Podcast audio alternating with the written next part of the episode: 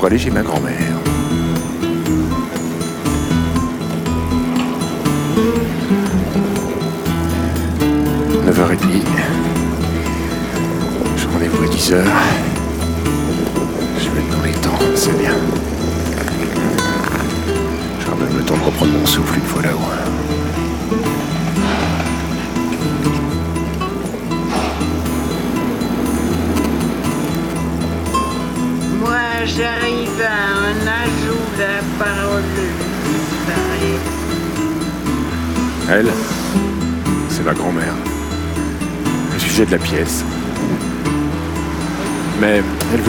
participer. Elle veut plus. Dans deux ou trois mois, il ne parlera plus du tout. Lui, c'est mon oncle. Philippe. Son premier fils. La parole disparaît. Ma grand-mère habite dans une maison plate, en briques rouges, au sommet d'une colline. C'est dans la campagne, là où il y a encore des vignes des champs de blé, des chênes centenaires énormes, tordus. Ça fait plus de 20 ans que je m'y rends chaque fois à vélo pour éviter la circulation. Mais c'est hyper dur. Là, j'y vais pour tenter une fois encore de la convaincre de se laisser enregistrer. Les yeux dans les yeux. Je pédale, j'ai du mal. Je me fais même dépasser par des petits jeunes. Je vieillis. Oh, euh, j'ai perdu l'habitude de venir la voir.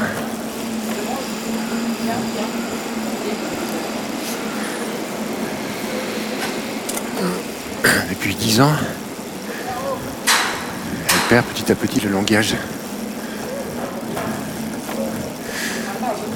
C'est une aphasie progressive, une dégénérescence du cerveau.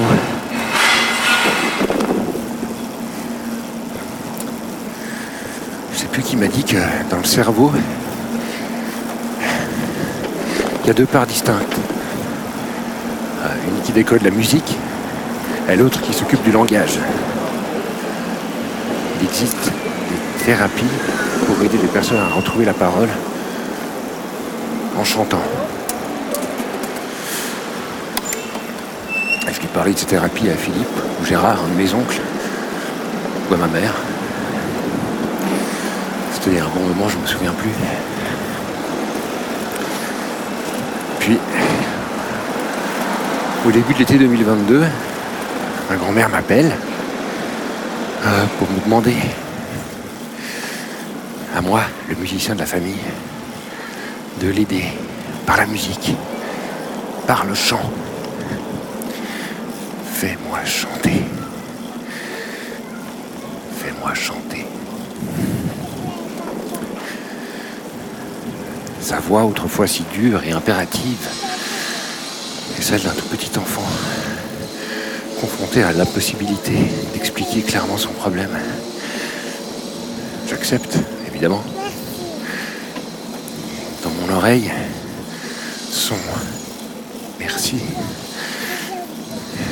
s'effiloche comme celui de mon fils de deux ans, auquel je tends un gobelet d'eau lorsqu'il a soif. La grande bourgeoise, autrefois puissante et splendide, parle avec la voix d'un tout petit enfant perdu. Mais est-elle perdue? Non. Seule sa parole est perdue. Fasse une pause, là, j'en peux plus. J'en peux plus.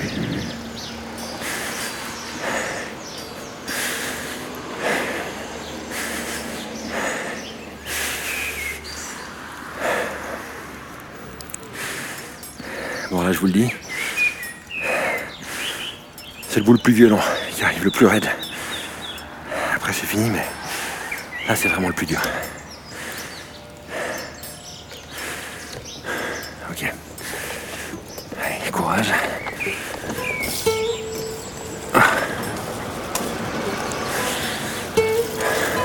Grand-mère ne veut plus se déplacer. Alors qu'elle a renoncé à se rendre chez un logopédiste. Elle m'a appelé à l'aide. Fais-moi chanter.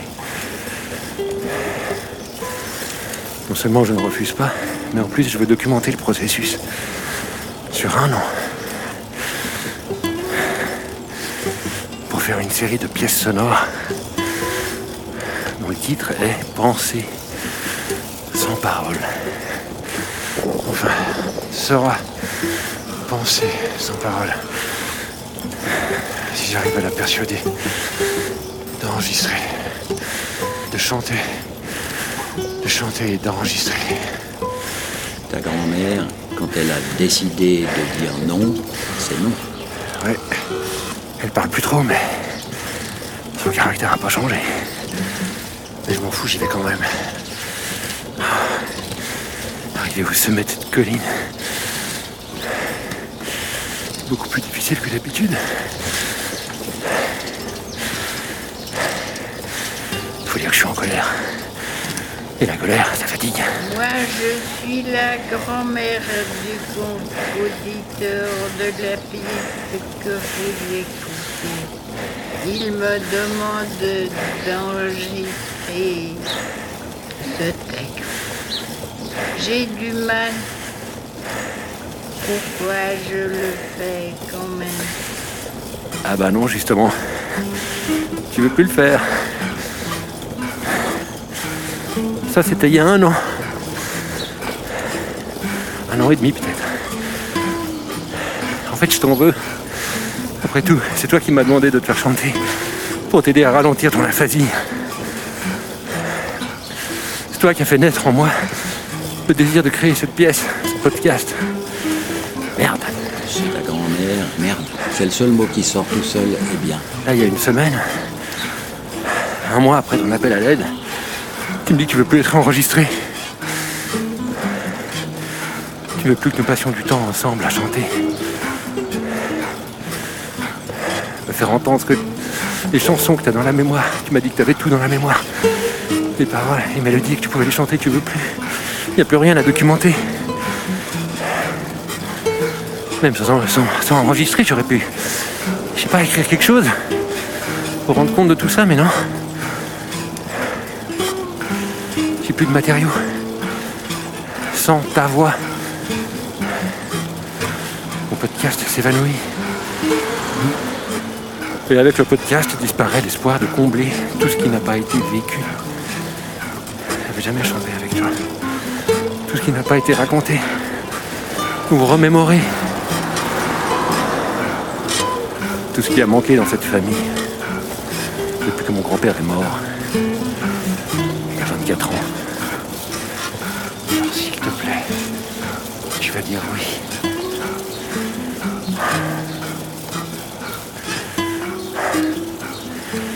J'arrive au sommet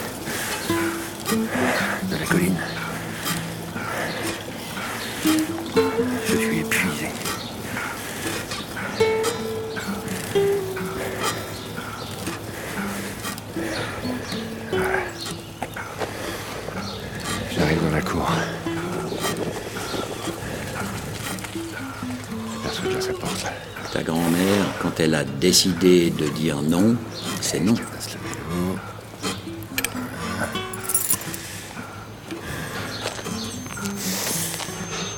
J'avance vers sa porte. Je la suis.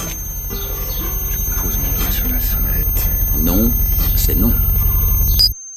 Allez, euh, J'ai assez parlé. ah ouais. assez parlé. Je vais te, je vais te laisser, même, Stéphanie. Comment puis-je éprouver de la colère à ton égard? Je vais juste noter le, titre de ce livre. Tu veux un papier? Non, le papier, je vais le perdre. Mon petit carnet, je vais le perdre. Peut-être qu'à 92 ans, tu as assez parlé, Parce que toi, ça te coûte beaucoup de parler? Tout simplement. Oui.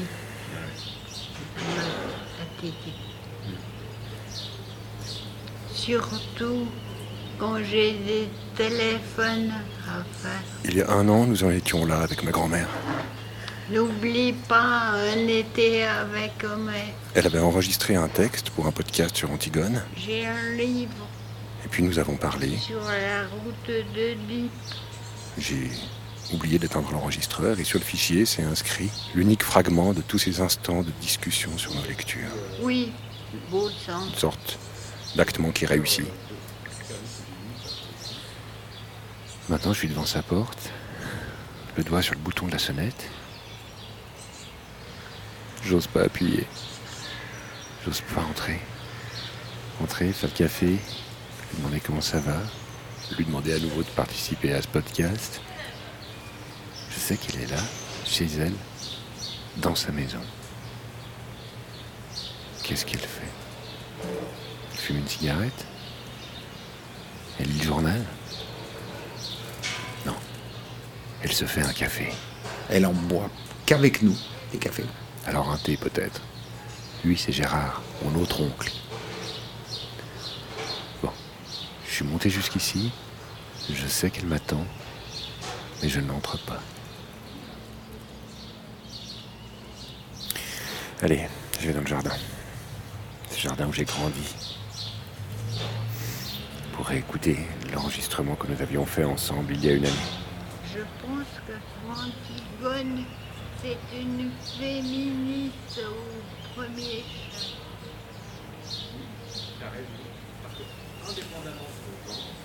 Et en entendant ça,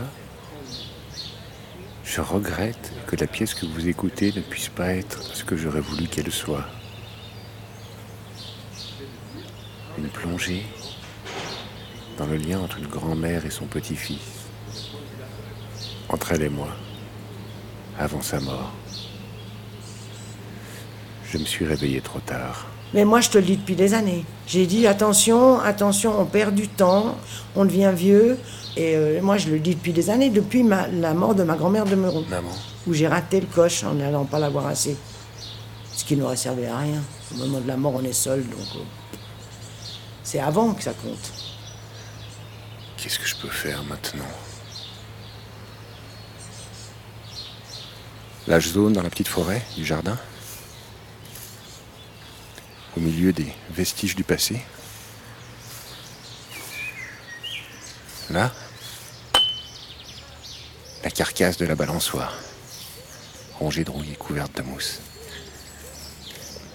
Et là, la mare.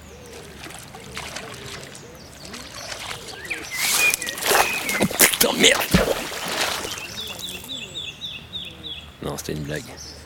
Mais c'est vrai qu'on est souvent tombé dedans. Avec mes cousins. Surtout l'hiver. Et juste à côté de la mare, la statue. Une espèce de Vénus en béton, très classique, à demi nue. Mon cousin adorait poser ses mains sur ses seins de pierre. Ma mère l'a souvent trouvé comme ça. Et là, ses seins sont couverts de mousse. Plus personne n'a pris soin de, de cette statue. temps. Elle est verte maintenant.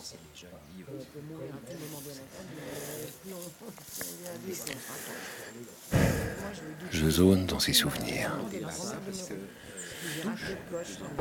Ces souvenirs peuplés des voix de mes oncles, Gérard et Philippe, Au moment de la mort, on est seul. C'est avant que ça compte. puis la voix de ma mère qui ne cesse de me répéter qu'il faut que je m'occupe de mes vieux avant qu'ils meurent, que c'est avant leur mort que ça compte. Avec ma grand-mère, il s'est passé quoi? Il y a un an, un an et demi, on enregistrait un texte pour une pièce. Au mois de juin, elle m'appelle pour en faire une autre.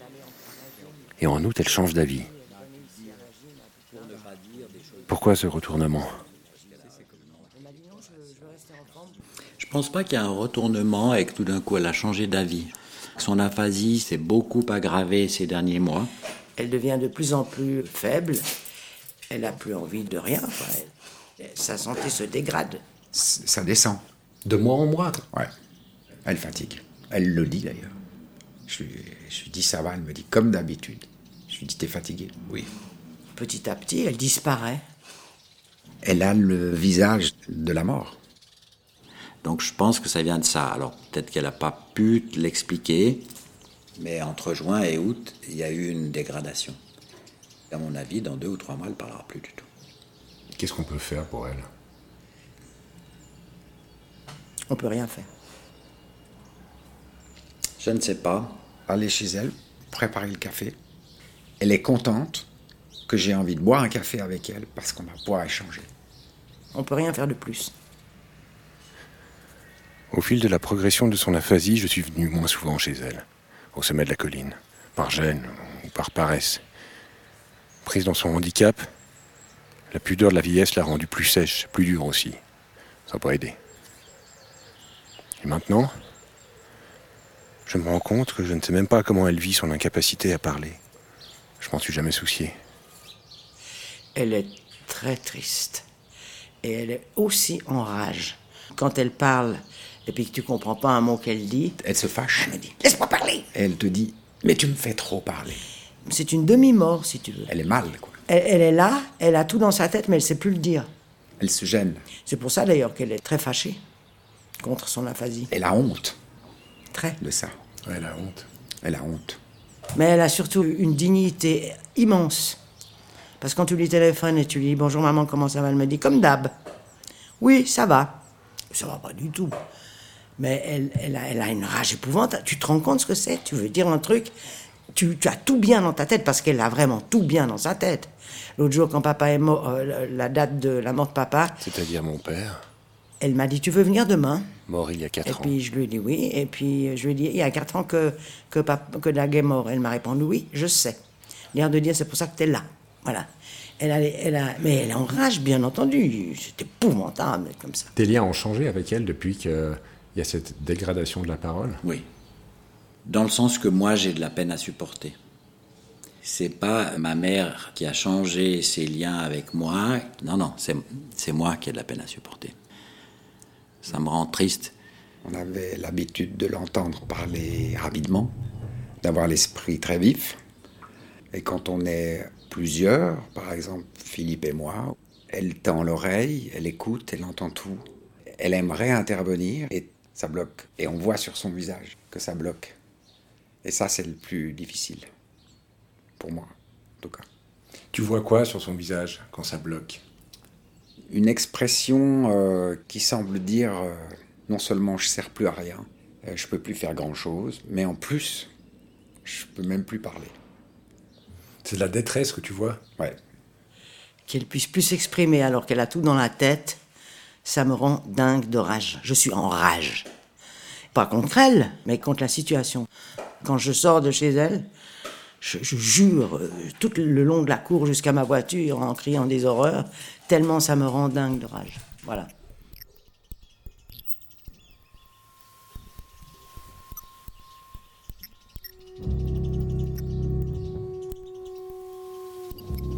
J'avais 17 ans. Je m'en souviens très bien. C'était la veille de mon anniversaire, le mercredi 13 août 1947. J'étais pas à l'alpage à cause de ma jambe cassée. Le matin, trois hommes sont arrivés en voiture dans la cour. D'habitude, dans la cour, on n'y voyait que nos animaux. À ceux qui étaient là, les trois hommes ont dit d'avertir les autres qu'au printemps prochain, on allait construire un barrage plus bas dans la vallée.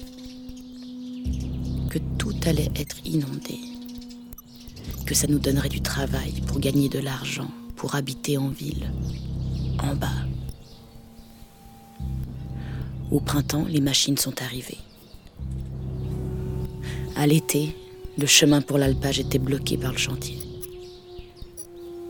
On a vendu nos animaux à la vallée d'à côté. On a commencé à construire le barrage avec des ouvriers venus d'ailleurs. Parlaient pas notre langue. À la fin, au bout de dix ans, quand les vannes ont été fermées, on se comprenait. Mais on n'avait plus envie de parler. Quand nos maisons ont été recouvertes par l'eau, qui montait. La force de l'eau retenue par le barrage nous a rendus impuissants et muets. Fous de rage et impuissants. Remplis de tristesse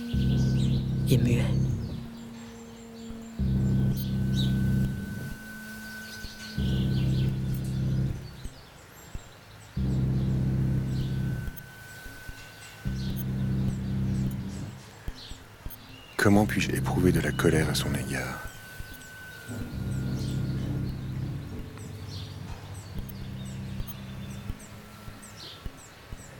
Ma grand-mère s'appelle Marie-Josée. On l'appelle Granny avec mon frère et mes cousins. Granny. Un mot anglais. C'est elle qui a demandé à ses petits-enfants de l'appeler comme ça. Parce que mon père était américain et qu'à l'époque il parlait pas français et qu'on était ses premiers petits-enfants avec mon frère. C'est ce que m'ont dit mes oncles.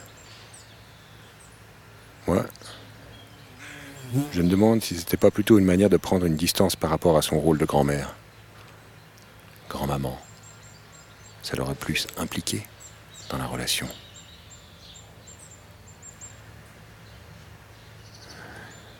Aujourd'hui, Granny, je la vois comme un corps dans lequel sont enfermées des pensées qui ne sortent pas. Mais déjà avant, j'ai souvent senti ça parce qu'elle est capable de dire des choses désagréables sur les gens, mais elle va pas le faire spontanément. Elle retient son opinion ou son avis sur les gens en particulier pour ne pas dire des choses désagréables ou parce qu'elle a un jugement qui est des fois assez cassant, enfin assez catégorique. Elle retient ça. Elle retient en elle. Comme tu dis, c'est enfermé à l'intérieur.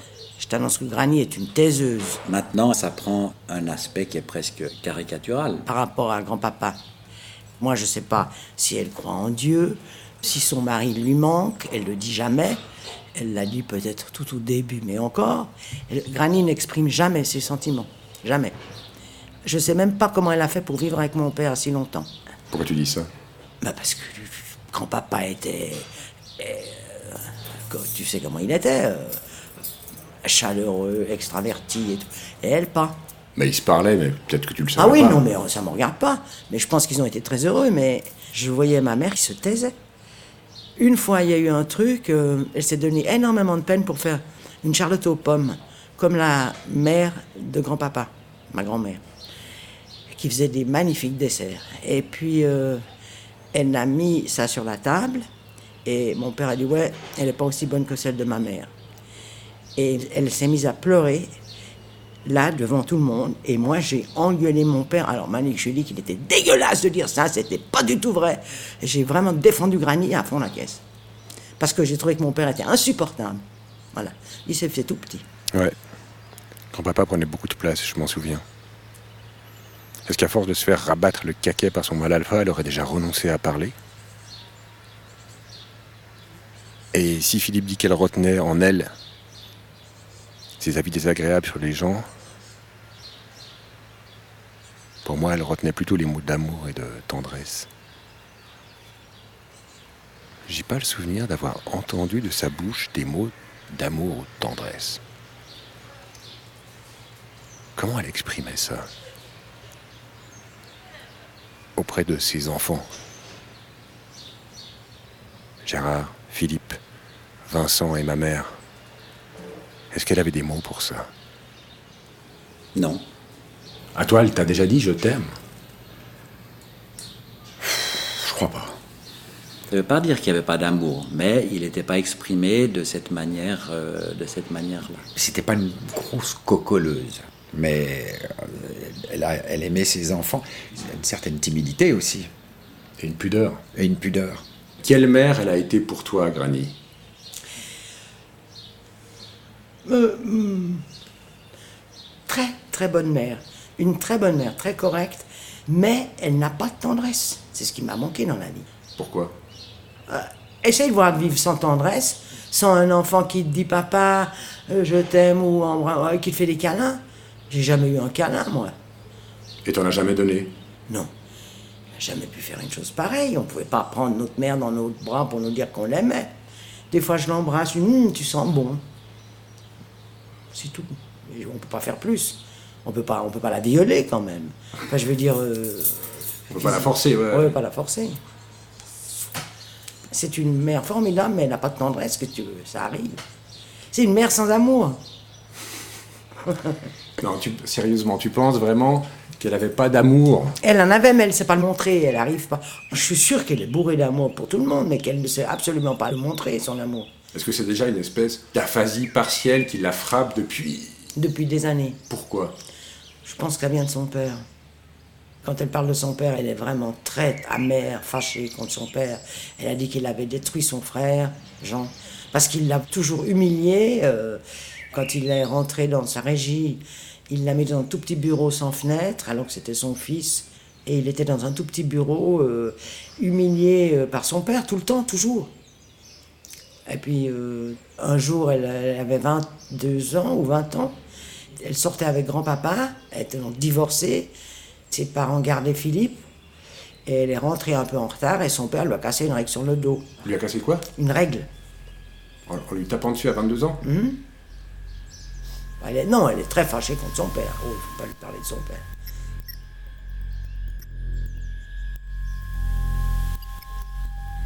Je suis étendue dans mon lit, au sol.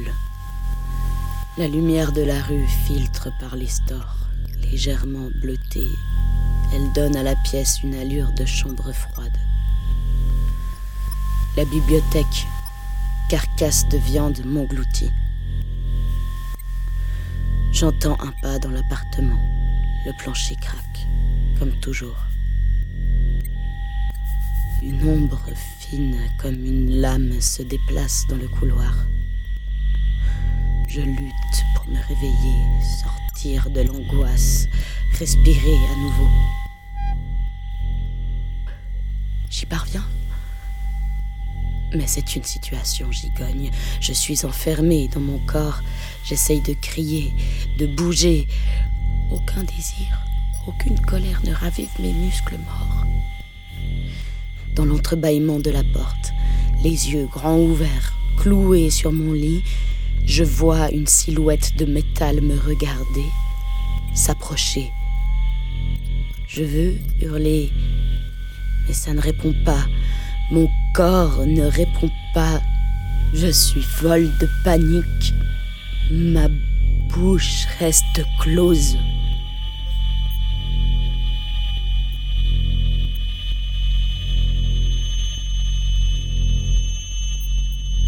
Pour moi, il y a quelque chose de positif en fait qui est en train de surgir de son aphasie. C'est ce qu'on est en train de faire.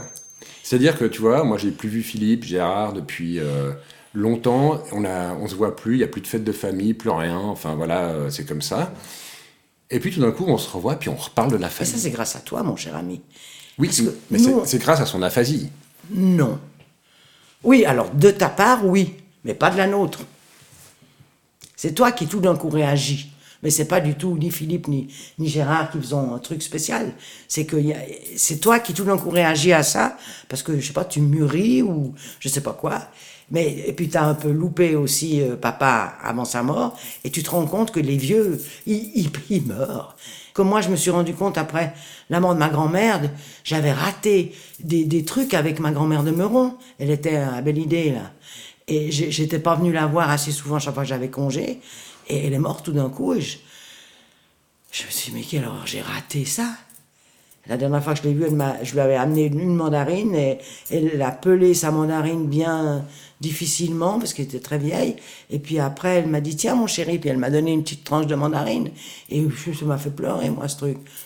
Je lui avais juste amené une mandarine, elle me l'a partagée avec moi.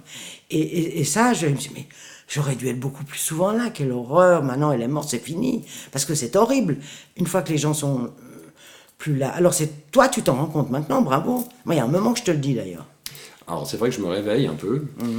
Et puis que pour moi, euh, voilà, bah, son aphasie, c'est l'occasion de m'intéresser aux récits familiaux que j'entendrai jamais parce que Granny ne parle plus.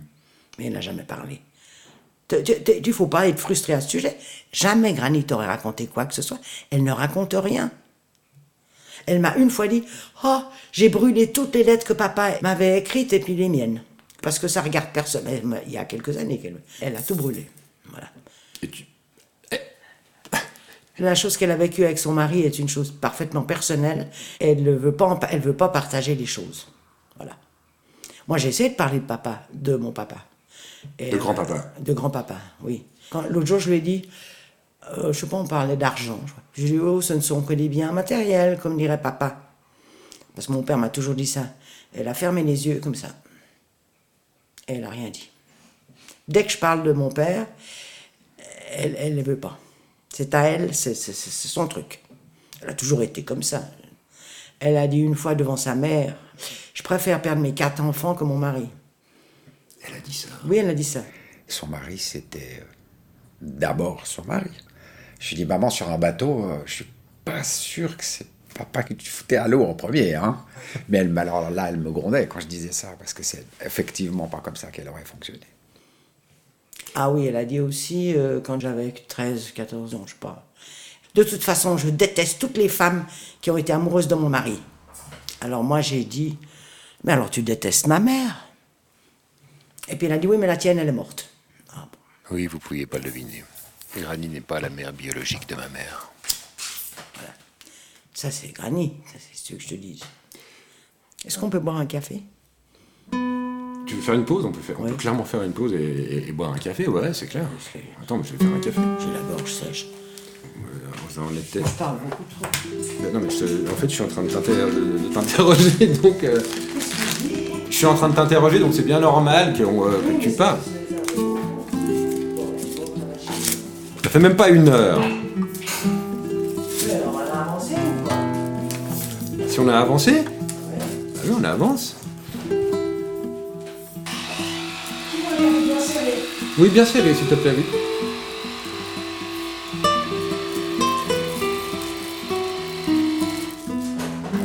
un petit biscuit Un petit biscuit. Volontiers, oui. Ils sont un peu dégueulasses. Alors, non, merci. Non, mais rien. Ça va. Et là, je sens bien que quelque chose m'échappe dans tout ça. Ce qui manque dans la famille avec la parole de ma grand-mère avait probablement disparu bien avant le début de son aphasie. De son incapacité à parler, je le sens. Mais à ce stade, je vois pas. Ouais, bon. Il y a un point aveugle, un angle mort. Qu'est-ce qui manque? Est-ce que quelque chose a manqué dans cette famille? Non. À part la tendresse d'une mère, non. Tout était là. Non, non, moi j'ai été très heureuse dans ma famille. J'étais, euh, bon, euh, oui, j'étais très heureuse. On a, on, a eu, on a eu plein de trucs, on a été en vacances. On a... Non, je pense pas qu'il y a un truc à manquer. Il y avait des repas familiaux, il y avait des décorations qu'on mettait dans les tables. Je sais pas si tu te souviens, mais pour les 60 ans de grand-papa, Jackie, tu te rappelles pas, mais je sais que grand-papa, il est allé te chercher pour te montrer, tu dormais dans ton gros pyjama. Et puis il y a une photo de toi où il te tient sur ses, minuit, tu dormais depuis longtemps, mais il avait mis plein de décorations, des grappes de raisin, des trucs, dans tout le hall.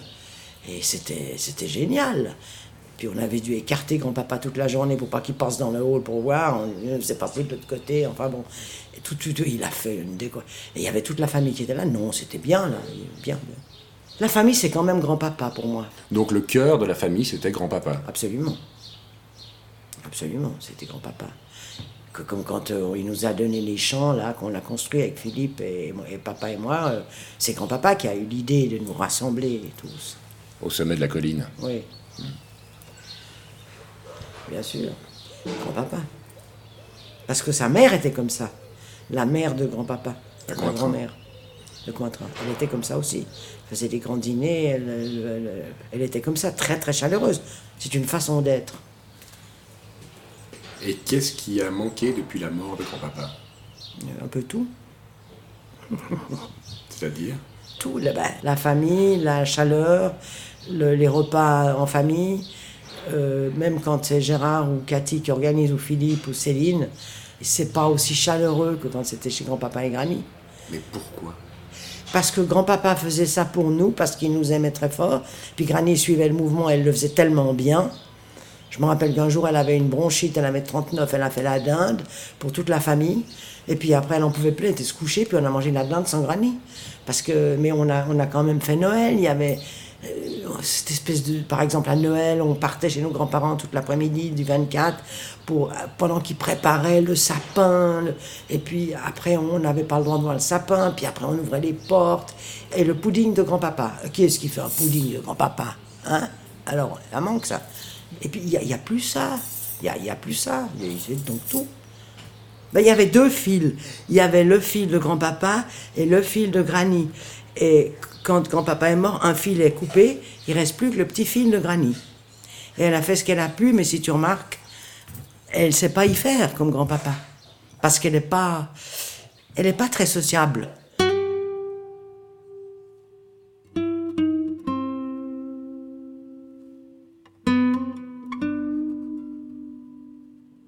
Depuis la mort de ton grand-père, notre père, il y a bientôt 25 ans, tout s'est figé, tout s'est arrêté chez Granny. Je ne sais pas si tu as remarqué, mais il n'y a pas un seul bibelot, un seul meuble qui a changé de place, un seul tableau qui s'est déplacé. Tout est resté comme c'était du temps de grand-papa. Oui, j'ai remarqué. J'ai remarqué aussi qu'elle ne se fait plus jamais les ongles. Granny avait toujours les ongles parfaitement laqués. Depuis la mort de grand-papa, elle ne fait plus les ongles. Elle ne fait plus jamais un feu de cheminée. Comment tu comprends qu'elle se soit pas appropriée la maison après la mort de grand-papa en la réaménageant? Pourquoi tu elle peux a tout absolument pas comprendre ça, toi, parce que t'as pas perdu ton compagnon de vie après 46 ans de mariage. Tu peux pas le comprendre. Quand on- t'as ton, la moitié de toi qui meurt, qui est plus là, il y a deux possibilités. Ou tu fais comme moi, tu fuis, ou tu restes là puis tu bouges plus rien. Parce que c'était comme avant. Et puis c'est le seul truc qui te rattache à, à la mort de ton, enfin, à la vie de ton compagnon. Je sais une chose, c'est les disputes les plus importantes entre mes parents, c'était quand mon père décidait de changer les meubles de place du salon. Alors là, ça gueulait. Ah, je peux te dire. Pourquoi? C'était pas d'accord. Et Ils n'étaient pas d'accord là où ils vou- de là où ils Ouais, voulaient ouais. les mettre? Ouais, ouais. Ma mère lui dit, mais en plus, il faut nettoyer. Comment je vais faire?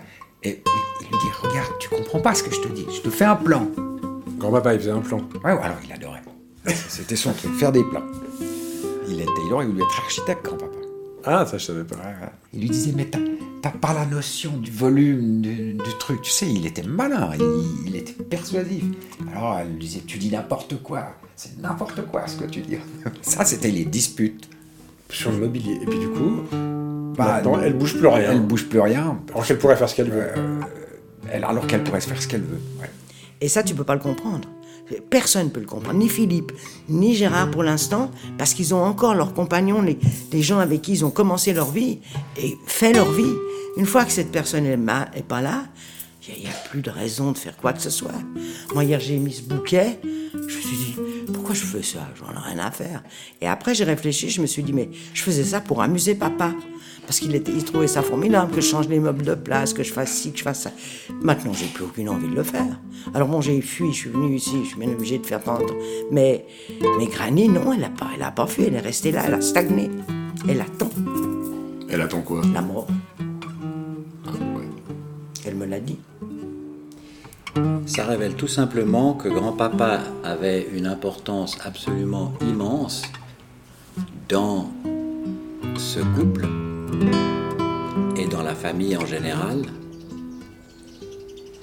Et une fois qu'il était plus là, Granny, elle, je dirais pas qu'elle était perdue, mais je pense qu'elle a voulu figer les choses de manière peut-être inconsciente pour garder ce souvenir garder cet environnement où il est présent partout.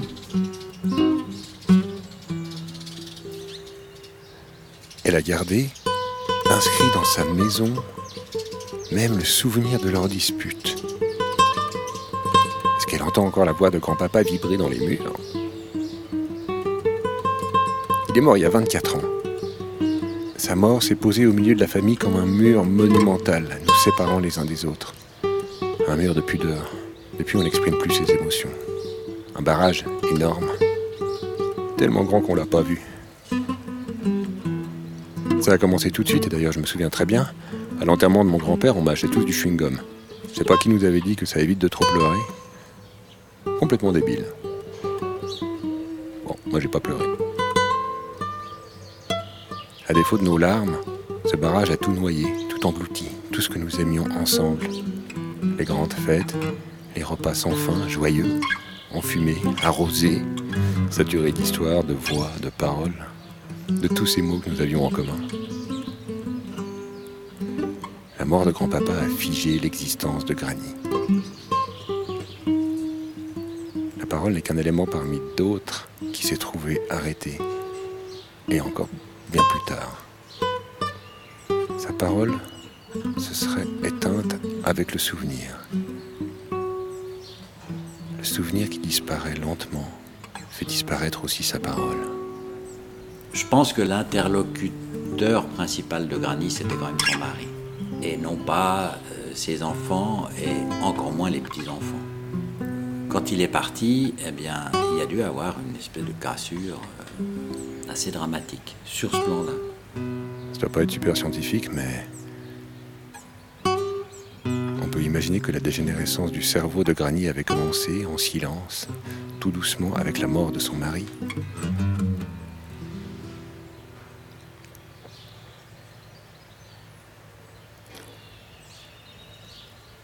Il y a bien eu des tentatives pour organiser des fêtes de famille, des réunions, se voir, parler, célébrer un anniversaire ou je ne sais quoi.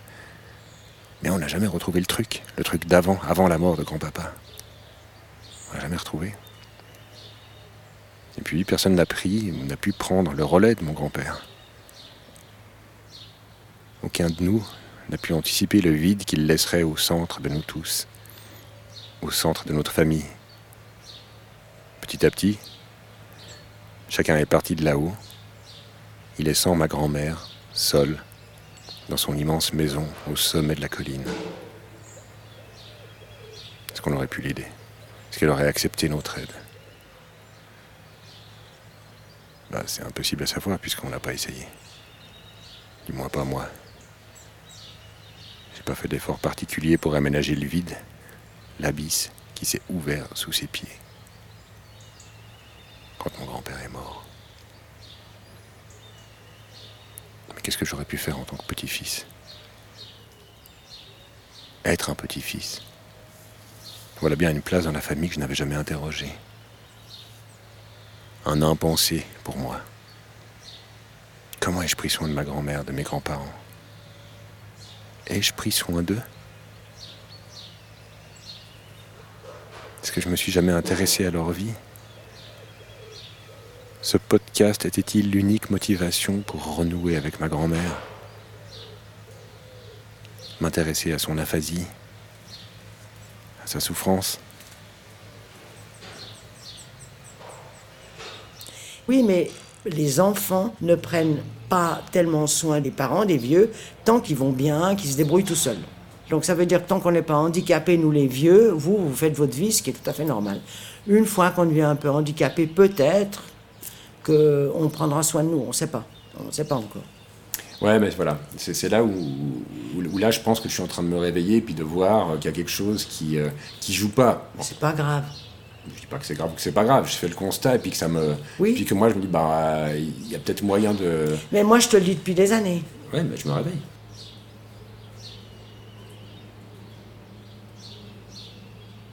Quand Granny va mourir, qu'est-ce qui va disparaître? Tout ce qui reste. C'est-à-dire pas grand-chose. oui. Ça te fait peur? Moi, Ouais. depuis la mort de papa, j'ai plus peur de grand-chose. C'est normal qu'on perde ses parents, hein, en plus. Pas normal son conjoint, mais ses parents, oui. Ouais. Bien. Je peux sortir du jardin familial maintenant. Rentrer chez moi. J'ai compris. La fatigue de ma grand-mère, c'était pas le sujet. C'était que la partie voyante d'un problème plus large dans ma famille. Alors ça aurait été chouette de chanter avec ma grand-mère, peut-être même que ça aurait fait un podcast euh, émouvant. Non, le, le vrai sujet, c'est notre incapacité à la soutenir à la mort de son conjoint. mais peut-être aussi notre incapacité à comprendre comment lui donner la parole quand elle pouvait encore la prendre, entourée de tous ces patriarches, parce qu'elle avait été rendue muette avant de le devenir.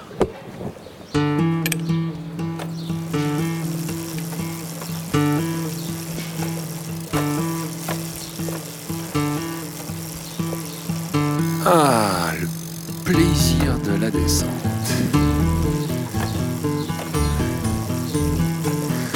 Moins maintenant j'ai quelque chose à faire. Tenter de soutenir les vieux qui me restent. Ma mère, qui marche encore au-dessus du gouffre. Depuis la mort de mon père.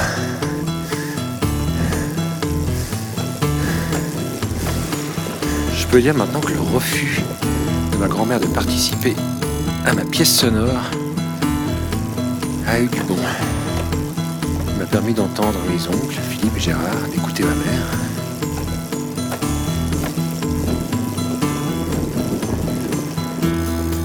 Et ce que vous venez d'entendre, un premier coup pour fissurer le barrage, pour libérer la parole, retenue depuis un quart de siècle. Maintenant, la parole va s'écouler. Incertaine d'abord, un filet de mots, un petit ruisseau. Puis ce sera un torrent de conversation, un fleuve de discours, pour enfin arriver à l'océan d'amour auquel chaque être humain a droit. Blablabla, bla, ouais. Il n'y aura pas que de l'amour et de la tendresse, mais aussi de la rage, de la colère et des hectolitres de tristesse.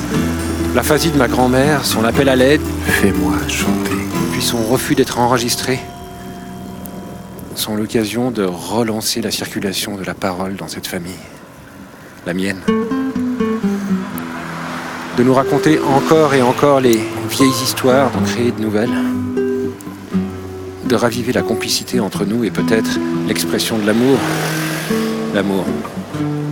Quel sentiment étrange, mais qui fait la spécificité du lien entre les membres d'une famille. Disons en tout cas de la mienne. Ce qui est une chance.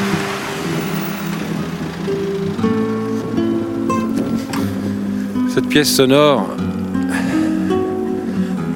l'occasion de faire entendre à mes enfants qui étaient leurs aïeux, mes vieux. Elle m'apprendra à leur dire ma tendresse et mon amour. C'est marrant, c'est plus facile de dire je t'aime à ses enfants qu'à ses parents. Peut-être parce que les enfants, on n'est pas sûr qu'ils comprennent bien. Faut prendre l'habitude de leur dire je t'aime quand ils sont bébés. Après, c'est moins gênant quand ils comprennent. C'est gênant de dire je t'aime à tes parents C'est dingue ça.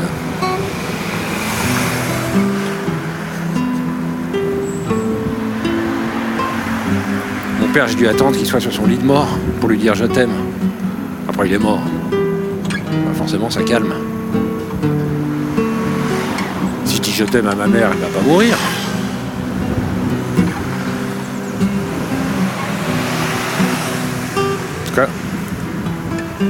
De prendre du temps avec mes vieux,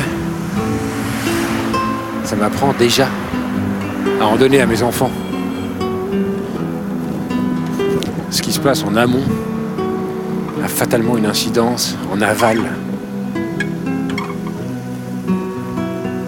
Irriguer les racines pour déployer les feuilles. Ça pourrait être ça le titre de ce podcast, non? Irriguer les racines pour déployer les feuilles. Je trouve pas mal. On comprend pas trop, mais pas trop le sujet comme ça, mais il y a une espèce de programme.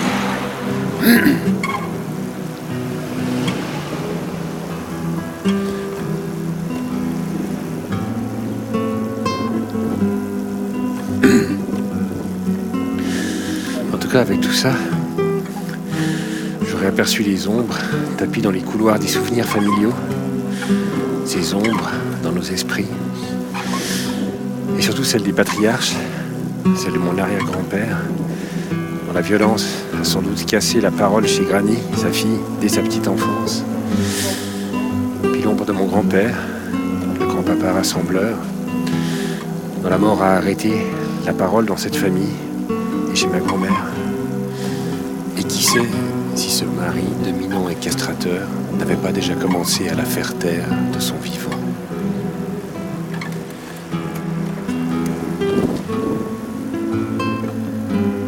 L'aphasie de ma grand-mère et maintenant sa lente disparition me permettent d'interroger les morts pour savoir ce qu'ils font encore là, comme des murs au milieu des vivants.